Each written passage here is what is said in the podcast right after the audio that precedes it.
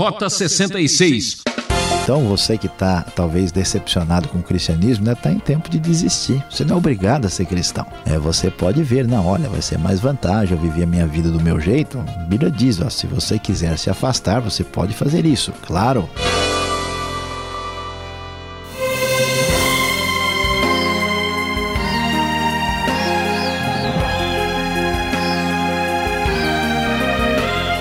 Seguindo pelo Rota 66, você não fica decepcionado e nem com vontade de desistir. Aqui é Beltrão convidando você a viver mais essa aventura na série Cartas da Prisão, que apresenta hoje a Epístola de Paulo aos Filipenses, conhecida como a Carta da Alegria, começa apresentando uma situação de sufoco. O professor Luiz Saião comenta o primeiro capítulo com o tema Quanto mais bate, melhor fica. O que podemos aprender com um homem que sofreu todo tipo de maldade fazendo bem? Como ser feliz apesar da situação?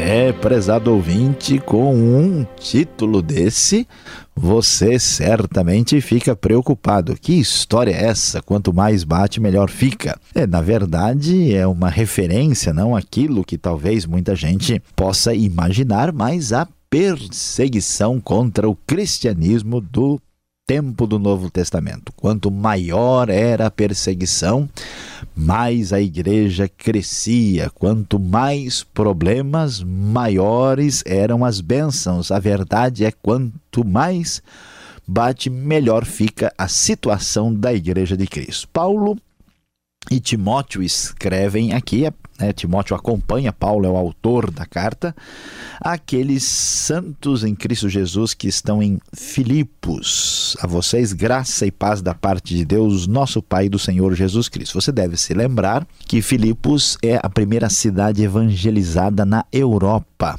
Nós vemos o relato a respeito disso em Atos capítulo 16, na segunda viagem missionária de Paulo, quando o evangelho é anunciado naquela cidade importante, que inclusive era uma cidade que era uma colônia romana, tinha uma tinha prerrogativas diferenciadas, e Paulo então agora escreve esta carta e nós sabemos que Paulo está na prisão. O verso 13 vai dizer claramente Estou na prisão por causa de Cristo.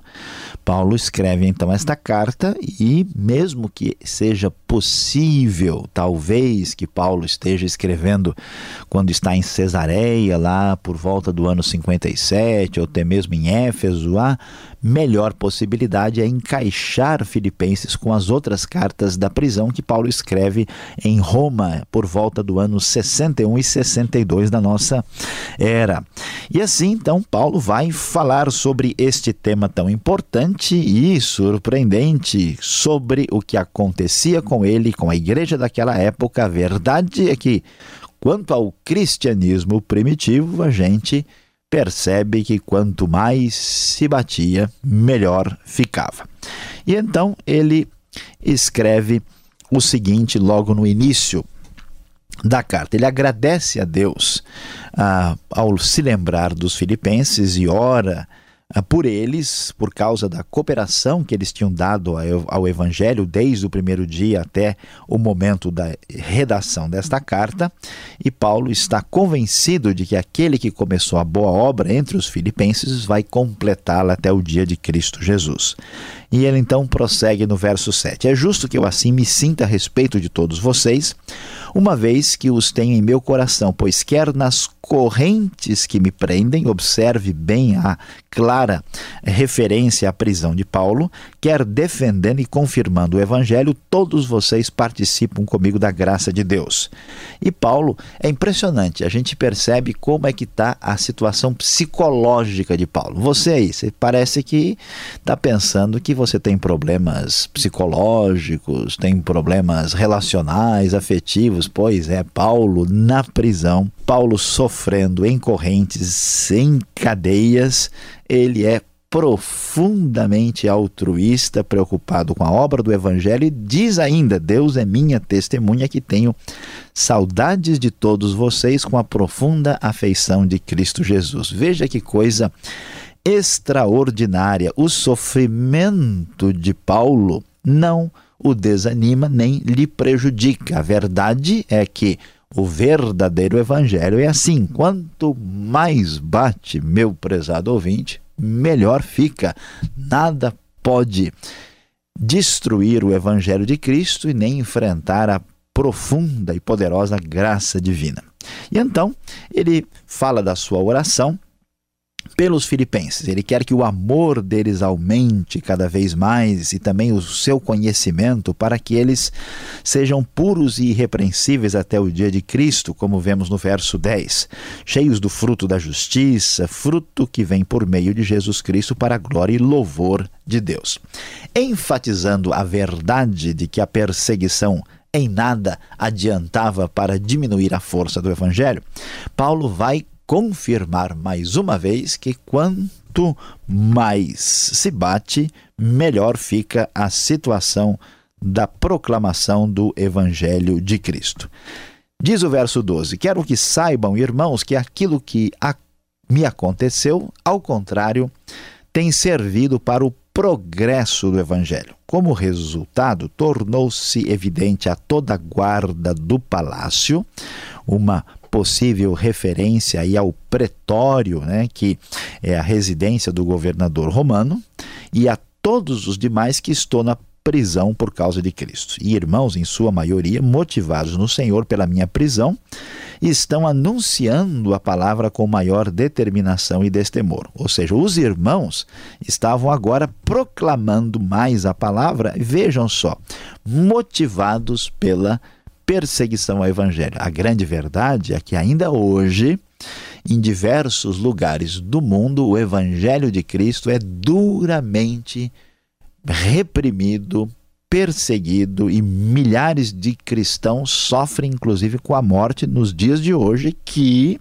de acordo com o que vemos nas notícias, é uma época de direitos humanos, de liberdade, de democracia, mas para esses cristãos, meus queridos, parece que ninguém dá nenhuma atenção. Em muitos lugares são minorias reprimidas, sem direitos e de maneira absolutamente reprovável, como acontecia aqui. Mas veja só, quanto mais bate, melhor fica. A igreja continua crescendo e triunfando em todo o planeta.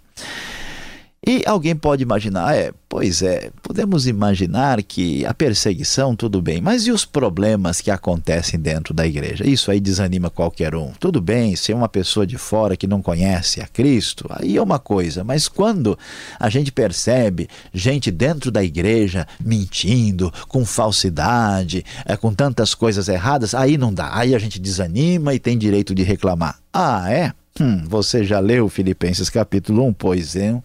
Então se prepare, porque aí vai a palavra de Paulo.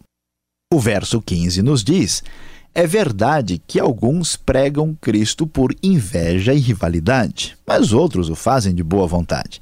Estes o fazem por amor, sabendo que aqui me encontro para a defesa do Evangelho. Aqueles pregam Cristo por ambição egoísta, sem sinceridade, pensando que me podem causar sofrimento enquanto estou preso. Mas que importa? O importante é que, de qualquer forma, seja por motivos falsos ou verdadeiros, Cristo está sendo pregado e por isso me alegro. Meu prezado ouvinte, não é surpreendente?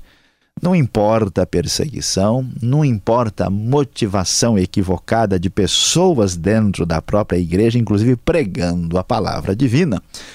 Paulo não se desanima, ele conhece o Cristo verdadeiro, a sua esperança está firme. A verdade é que o evangelho verdadeiro sempre é assim: quanto mais bate, melhor fica. E talvez a gente possa pensar que numa circunstância mais difícil, as coisas vão ser diferentes. Paulo está falando em perseguição, em prisão, está falando de pessoas que pregam a Cristo sem sinceridade, mas quando a coisa apertar e ficar difícil, aí sim a gente vai ver que talvez a firmeza do apóstolo não seja tão definida assim. Vamos observar o que diz o texto? Vamos lá. Ele está esperançoso, aguardando a sua libertação graças às orações dos filipenses, e ele então diz que, ah, ao contrário, com toda a determinação de sempre, também agora Cristo está sendo engrandecido em meu corpo, quer pela vida, quer pela morte. Por quê? Para mim, o viver é Cristo e o morrer é lucro. Caso continue vivendo no corpo, terei fruto do meu trabalho. E já não sei o que escolher. Estou pressionado dos dois lados. Desejo partir e estar com Cristo, que é muito melhor. Contudo, é mais necessário, por causa de vocês, que eu permaneça no corpo. Convencido disso, sei que vou permanecer e continuar com todos vocês para o seu progresso e alegria na fé, a fim de que, pela minha presença outra vez, a exultação de vocês em Cristo Jesus transborde por minha causa. Meu prezado ouvinte, que coisa surpreendente.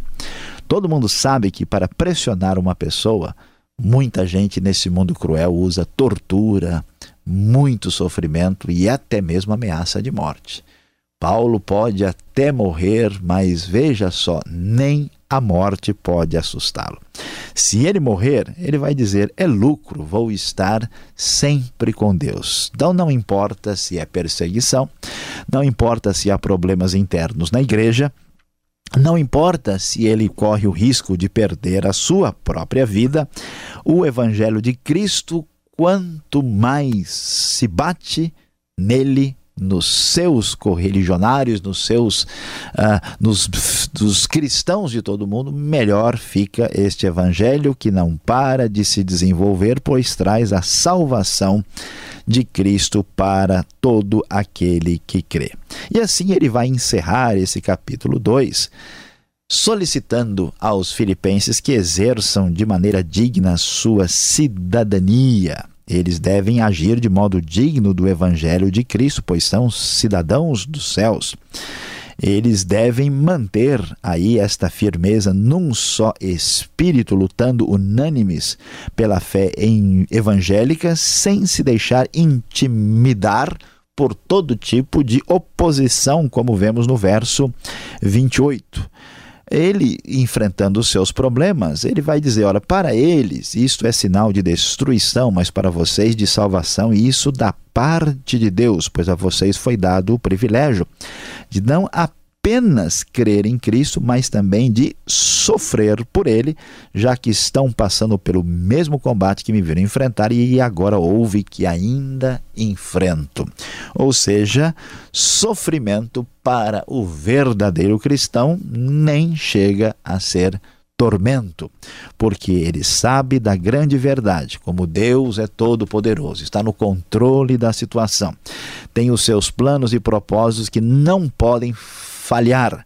Esse Deus que permite muitas vezes que a igreja sofra, sabe muito bem o que será o resultado desta luta, desta oposição, desse sofrimento. Meu prezado ouvinte, ninguém jamais poderá destruir o cristianismo verdadeiro, a fé em nosso Senhor Jesus Cristo e a Igreja de Deus, porque a grande verdade é que quanto mais se bate, melhor a igreja fica.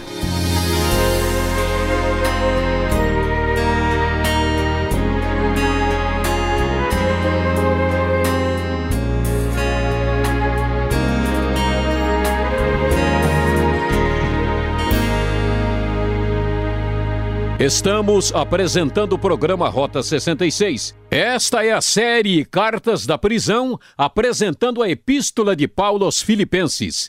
Tema deste estudo: Quanto mais bate, melhor fica. Rota 66 tem produção e apresentação de Luiz Saião e Alberto Veríssimo. Na locução, Beltrão. E não esqueça, participe escrevendo para o e-mail rota66 arroba transmundial.com.br ou caixa postal 18.113 CEP 04626-970 São Paulo, capital. Fique agora com as perguntas e respostas.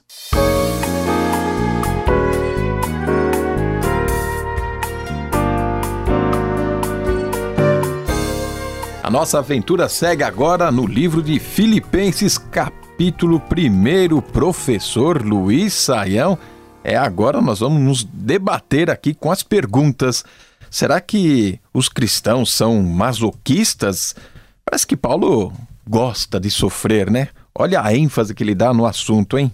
Pois é, pastor Alberto, de fato, a gente lê Filipenses capítulo 1 e talvez tenha vontade de ler o 2, o 3, de ir para frente, né? Porque que história é essa ah, de falar de maneira tão positiva sobre a perseguição, sobre o sofrimento? Mas veja bem, não é bem isso. A gente não pode confundir as coisas. O que acontece é que o, o foco do cristianismo não é buscar sofrimento. É ninguém que é um bom cristão é um sujeito que fica enfiando agulha no joelho, né, mordendo aí o dedo e tentando pisar no espinho, pisar na brasa quente para ver se ele fica mais perto de Deus. A Bíblia não ensina, né, essa, esse processo de mutilação, de autoflagelação como sinônimo de espiritualidade, não. A ideia é a seguinte: eu vou viver a minha vida cristã, eu vou anunciar o evangelho. Só que ao fazer isso, eu vou enfrentar oposição. E neste anúncio do Evangelho, que né, é, pretende uma glória maior, esse sofrimento é visto como uma coisa positiva. A gente, para entender isso, é mais ou menos entender uma mãe a mãe, né, ou até mesmo às vezes o próprio pai, né, tem que levantar de madrugada para ver o filho que está chorando, né, vai pegar o filho que está doente, eh, sofre é, tanta coisa, mas ela tem o que? Uma causa maior, ela tem né, um amor que enxerga um filho que vai ser um adulto saudável. Da mesma maneira, o cristão não sofre pelo sofrimento. Não é correto dizer que o cristianismo é masoquista. É correto dizer que o cristianismo sabe lidar com o sofrimento mais intenso. Mas olha, pastor Alberto, infelizmente, na história do cristianismo, alguns grupos não entenderam direito essa explicação que a gente está dando aqui e acabaram valorizando o sofrimento pelo sofrimento. Mas isso não é o ensinamento do apóstolo Paulo e de Cristo Jesus. Agora, professor, explica um pouco melhor sobre a situação de Filipos. O verso 13 aqui fala da guarda pretoriana. É, que guarda é essa? Aonde nós estamos? Que momento da história estamos vivendo? Mas é, pastor Alberto, é bom o pessoal prestar atenção que vai achar que a guarda pretoriana fica em Pretória, na África do Sul, alguma coisa assim, mas não é o caso, né? A NVI até traduz aqui a guarda do palácio, né? Essa é, é, esse palácio, que é o pretório, é a residência oficial do governador romano. Muitos estudiosos até acharam que talvez a carta né, aos filipenses tivesse sido escrita a partir de Cesareia, porque Cesareia era a capital administrativa uh, romana na Palestina. Né? Então pensaram que fosse, mas as evidências apontam mais para a realidade do, da residência do governador romano na própria cidade de Roma. Né? Pode ser Cesareia ou Roma, o contexto geral da carta aponta para Roma. E então Paulo está mandando essa carta né, e diz que a sua prisão é, por causa de Cristo se tornou conhecida todo mundo que trabalha ali no contexto do governo romano, que é uma oportunidade de anunciar o evangelho. Agora, Filipos era uma cidade que ficava na Macedônia. Era a cidade né, que era derivada do nome de Felipe, né, pai de Alexandre, e a cidade se tornou uma colônia romana, que era uma, uma cidade de condição administrativa, legal superior. Ela era uma espécie de vamos assim dizer, de capital, né, de lugar importante. E então, entendendo esse contexto todo, né, Paulo escrevendo de Roma para Filipos, a gente tem condição de compreender mais adequadamente esta importante carta do apóstolo Paulo. Agora, na sequência, Paulo fala de vários pregadores que estão anunciando Cristo. Será que devemos ser tolerantes com quem anuncia o evangelho errado assim? Pois é, depende como é que a gente entende essa frase errado assim. Né? O que, que é anunciar o evangelho errado? Né? Algumas pessoas podem anunciar o evangelho por motivação errada, que é o que está acontecendo aqui. Né? Nem todo mundo está fazendo por sinceridade e por amor às pessoas. Mas o importante é que o remédio grande, especial de Deus para a humanidade é o evangelho. Então, se a pessoa anuncia de boa ou de má vontade, ele está anunciando aquilo que faz bem para as pessoas. Por isso que Paulo é bastante tolerante. Olha, se o pessoal está falando por ambição, por egoísmo, por rivalidade, por inveja, eu não esquento tanto a cabeça. Isso nos ajuda também a gente ter uma postura mais tolerante, né, mais tranquila, porque é muita confusão no meio religioso, é tanta gente falando mal do outro, criticando, arrumando problema aqui, questionando lá, né? É uma é uma briga, como eu gosto de dizer brincando, a gente tem que saber, né, tirar a, a bola sem fazer falta, sem arrumar confusão desnecessária. Paulo não arrumava briga de graça. Mas quando a coisa compromete o conteúdo do evangelho, quando alguém começa a mudar a ideia de que a salvação é pela graça, pela fé em Cristo Jesus, aí Paulo pegava pesado, ele chegava junto porque uh, o prejuízo para o evangelho era muito grande. Então, se uma pessoa uh, está anunciando um evangelho deturpado que prejudicará o destino final das pessoas, a gente precisa confrontar diretamente. Mas se uma pessoa está agindo talvez equivocadamente na sua metodologia de abordagem, a nossa tolerância deve ser semelhante à de Paulo. Beleza, professor, até entendo, mas como alguém pode dizer que o morrer é lucro? Diz aqui o verso 21. Será que o apóstolo Paulo trabalhava com agência funerária, alguma coisa assim, para ter lucro? Pastor Alberto, certamente os nossos ouvintes estão morrendo de rir aí. Você vai matar muita gente do coração, né, com essa sugestão. Claro, claro. E não vou ter lucro. Hein? Pois é, sem lucro nenhum. Nada disso. Paulo de modo algum está mexendo com essa sugestão de lucro no sentido de objetivo financeiro né, alcançado. Paulo está dizendo que o morrer é lucro, dizendo exatamente o seguinte: olha, tudo que alguém pode fazer de mais perverso com uma outra pessoa é tirar-lhe a vida. Mas para o cristão que tem a segurança plena da vida depois da morte, nem nem a morte pode ser considerado um problema. Então, até o pior prejuízo ainda é vantagem para o verdadeiro cristão. Por isso, podemos dizer com bastante segurança que o morrer é lucro. Esta é uma grande verdade. Qual a intenção, então, do apóstolo Paulo aqui no verso 23 em dizer que estar com Cristo é bem melhor, incomparavelmente melhor?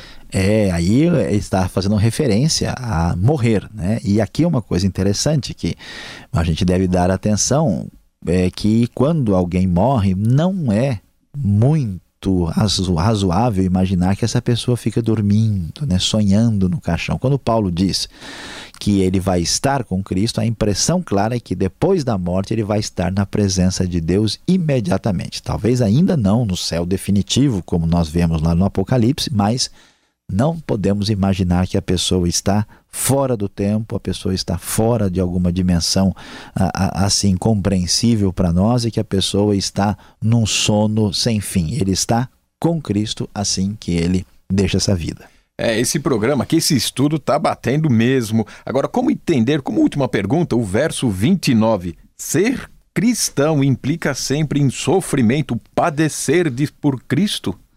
Pois é, pastor Alberto, a grande verdade é que é sim, né? Nós devemos sofrer por Cristo. Então, você que está talvez decepcionado com o cristianismo, está né, em tempo de desistir. Você não é obrigado a ser cristão. É, você pode ver, não, olha, vai ser mais vantagem, eu vivi a minha vida do meu jeito. A Bíblia diz, ó, se você quiser se afastar, você pode fazer isso. Claro que o seu prejuízo será muito grande, mas é necessário não mudar o evangelho. Todo cristianismo verdadeiro exige renúncia e certamente que será acompanhada por sofrimento. Esse sofrimento não é uma coisa que a pessoa busca, mas vai haver um confronto com diversas coisas que existem nesse mundo e que prejudicam a vida das pessoas e que o cristianismo, que o evangelho necessariamente confronta e bate de frente. É, eu diria quanto mais se estuda, melhor se fica.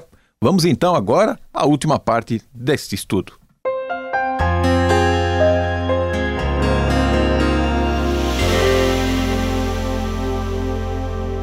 Hoje no Rota 66 você estudou conosco Filipenses capítulo 1. É, prezado ouvinte, talvez você tenha ficado preocupado porque o nosso tema foi quanto mais bate, melhor fica. É isso mesmo.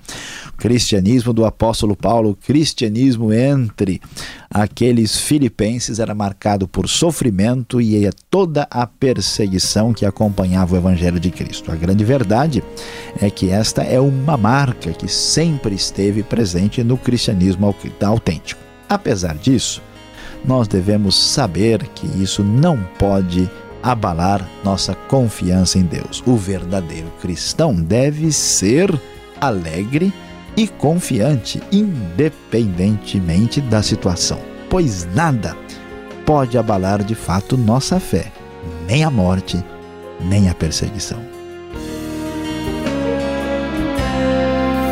O programa Rota 66 de hoje acabou, ouvinte. Ainda temos muito que estudar nesta Carta da Alegria. E não esqueça, sintonize essa emissora e horário, estaremos aqui esperando por você. O Rota 66 é uma realização transmundial e acesse o site transmundial.com.br. Fique com a gloriosa paz do Senhor Jesus e até o próximo programa. Aquele abraço.